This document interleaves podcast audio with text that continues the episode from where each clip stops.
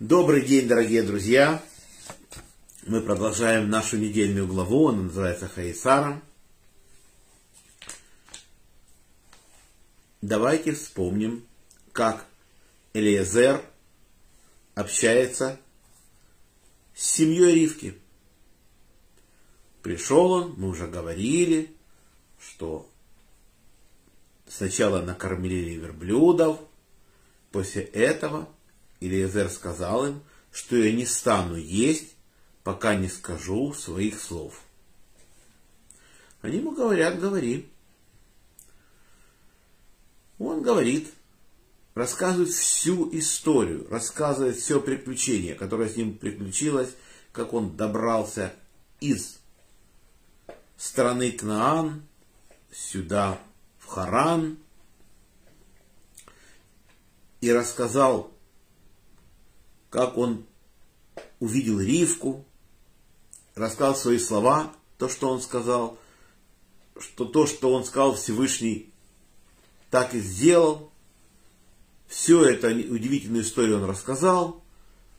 После этого ему предложено есть, но мы не забываем, что Авраам сказал, что ангел пойдет с тобой, всесильный пошлет ангела, и он увенчает успехом путь твой. Лаван и Битуэль, люди очень коварные, они решили отравить Элиезера и отравили ему напиток.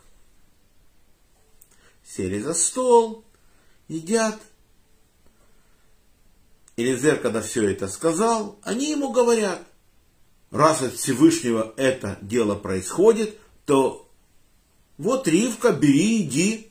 Все, вопросов нет, вопросы сняты. Элизер дарит подарки, дает Ривке подарки, дает брату, всем дает. Бетуэлю, матери, всех одарил подарками. И на утро он хочет уйти, взять Ривку уйти. Тут уже разговор меняется. Разговаривает с ним Лаван и мать Ривки. А где Бетуэль делся? Ангел поменял напиток Элиезера с напитком Бетуэля, и тем, что они замышляли убить Элиезера, кончилось для них, Бетуэль умер. Его нету.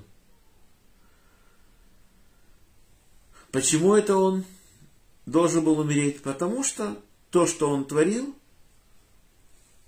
имя Бетель переводится как девственник, он назначил себя таким царем, что все девушки должны первую брачную ночь с ним переспать. И как бы это было, вот Ривка, и чтобы это не произошло с Ривкой, иди знай, что не, но Всевышний из этого мира убрал. Раби Авраам Ибн Эзра, он это комментирует так. Почему здесь говорит мать и брат? Дело то, что сначала даже, когда идет разговор, то отвечали Лаван и Битуэль. Из этого Раби Авраам Ибн Эзра говорит, что Лаван более умный человек, чем Битуэль, чем его отец. Другой комментарий говорит, я не помню, как называется, клик какой-то комментарий, я не помню название. Так там говорится, что вообще Лаван, он брат Битуэля, младший брат Битуэля. И Битуэль усыновил своего брата, вот он ему как сын. Вот так вот.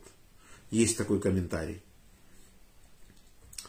И вот он хоть и младший, но он умнее, поэтому он на первом месте. А во втором случае опять он говорит, вот так как Лаван старший, то уже Бетуэле не требовалось, ничего от него не требовалось, и мать с Лаваном разговаривают. Лаван и мать.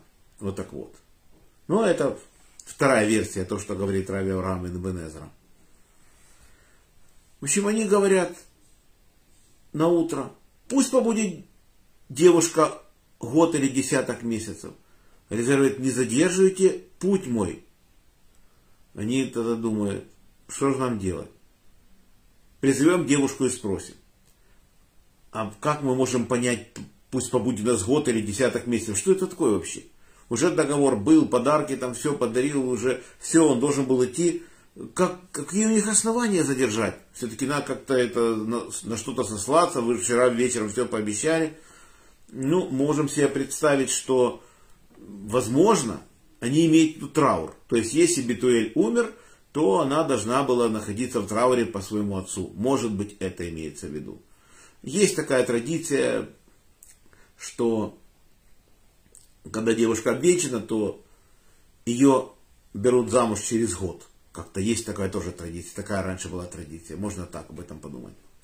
В общем, призовем девушку и спросим. Спросили они Ривку, пойдешь с этим человеком? И она сказала, пойду. То есть она отвечает, что она пойду. И тогда они ее благословили и сказали, сестра наша, достанешь ты мириадами тысяч и овладеет потомство твое вратами своих врагов. То есть как бы браху, которая тоже сбывается. И вот они собираются, служанки, Ривка и кормилица ее. Впоследствии мы узнаем, что кормилицу зовут Двора. Просто в таком бандитском доме, в котором она выросла, кто-то должен быть праведником. И вот, скорее всего, что кормилица ее двора и была та праведница, которая ее воспитала в хорошем духе. И потом мы с ней встречаемся дальше. То есть мы знаем, в главе Вайшлах написано, когда Яков шел из Харана, шел к отцу, к Наам, то по дороге умерла двора кормилица Ривки. Похоронили ее. И интересно то, что почему она находилась в стане у Якова. Неспроста. Дело в том, что в конце главы Талдот написано, что когда Яков бежал от Лавана в Харан, к Лавану, то она сказала, когда стихнет гнев брата твоего Исава, тогда я пришлю за тобой.